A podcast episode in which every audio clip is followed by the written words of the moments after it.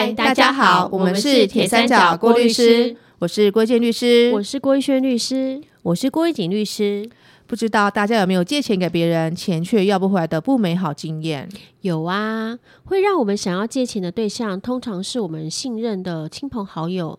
当他们开口跟我们借钱的时候，我们都能感受到他们的感谢之情。但是，我觉得一旦他们没有依约还钱，我们需要开口要钱的时候，感觉就会变得很尴尬，甚至还会因此伤了好感情哦。没错，没错，感觉把钱要回来的时候，我们还要厚着脸皮呢，嗯，一点都不舒服哦。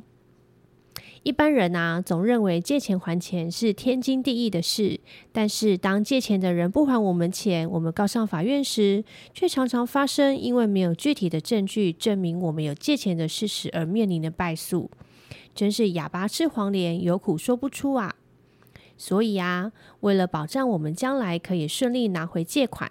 在借钱的当下，除了要签立写清楚借款金额以及还款日期的借贷契约，那也就是借据，还要留下可以证明交付借款的证据。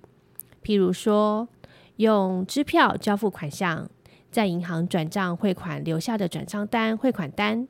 这些都可以证明我们确实有把钱交给对方。这样，将来对方就没有办法抵赖说没有收到我们金钱的交付喽。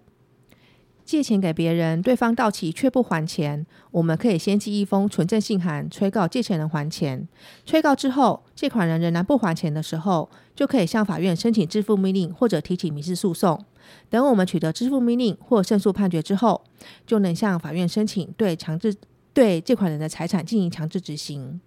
我这里补充一下，依照公证法的规定，如果我们在借贷契约当中写明，像是借贷到期不还款，应直接送强制执行这一类的字句，然后将借贷契约交由公证人进行公证，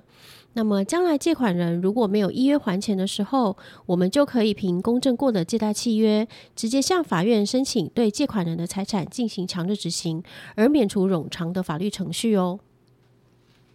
在取得支付命令或是胜诉判决之后，我们可以对借款人哪一些财产去申请强制执行呢？嗯，我们这边就分成三个部分来说明吧。第一部分最简单明了的，就是借款人的动产、不动产、银行存款、股票这类具有明确财产价值的财产。第二部分就是借款人每个月的薪资。对于借款人的薪资，执行法院可以核发执行命令，扣押下来，然后由任职的公司直接将薪资交给执行法院。但是啊，因为借款人的薪资是用来维持借款人以及由借款人抚养的家人生活所必须的款项，不能把收入的全部都强制拿来清偿债务。因此，法律规定，对债务人的薪资进行强制执行的时候，要扣除借款人以及他抚养的家人当地每月最低生活费用的一点二倍，还有剩余的时候才能去执行。另外，执行的薪资也不能超过薪资总额的三分之一哦。这样，除了能清偿债务之外，也能同时维持债务人以及家人的生活。第三个部分就是借款人为腰保人的人寿保险契约的解约金。这个部分在以往比较有争议，因为人寿保险是以被保险人的生命当做保险标的。而且是以保险事故的发生作为保险金给付的要件，比较难被解释为是腰保人的财产。但是最高法院大法庭一百零八年台抗大字第八九七号裁定做出了一个裁定，也就是当执行法院认为必要的时候，得核发执行命令终止债务人为腰保人的人寿保险契约，命令该保险公司给付保险解约金，当作是腰保人的财产。也就是说，当执行法院衡量债权人、债务人和其他利害关系人的权益之后，认为强制执行以债务人为腰保人的人寿保险解约金符合公平合理原则的时候，就可以把这一笔人寿保险的解约金当成是债务人的财产进行强制执行。透过刚刚的说明，大家是不是对于要回借款有一些了解了？借钱还钱的话题，我们就先聊到这里喽。接下来是彩蛋时刻，大家还记得我们在二零二二年最后一集节目中许下的愿望吗？记得记得，就是啊，如果我们的订阅量提高到某一个程度，我们就要来送出奖品。这个奖品就由奖品提供者遇见律师来帮我们公布吧。好，奖品就有公布哦。第二个奖项是，当铁三角郭律师订阅人数破一千人的时候，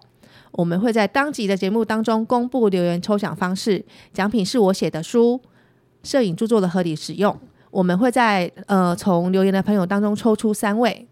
第二个奖项是，当铁三角郭律师订阅人数破六六六六的时候，咦，为什么是六六六六？嗯，六六大顺吉祥嘛！哎，是说我们等得到这一天吗？啊，会啦会啦，我们的努力一定会有人看见的美。嗯，嗯，好，呃，订阅人数破六六六六的时候，四个六，我们一样会在当集的节目当中公布留言抽奖方式，奖品是由我们三位郭律师当中的一个人提供免费法律咨询一个小时。那那个郭律师可以选择其中哪一位吗？到时候再说吧。嗯，哦，再说好了。来哟来哟，请大家继续支持我们铁三角郭律师哦。期待抽奖的那一天。我们我们下次见喽，拜拜。